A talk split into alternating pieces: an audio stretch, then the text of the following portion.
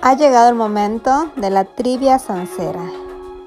Les recuerdo que las tres primeras personas que contesten correctamente y nos manden su respuesta por inbox serán acreedoras de un regalo en formato digital que las haremos llegar.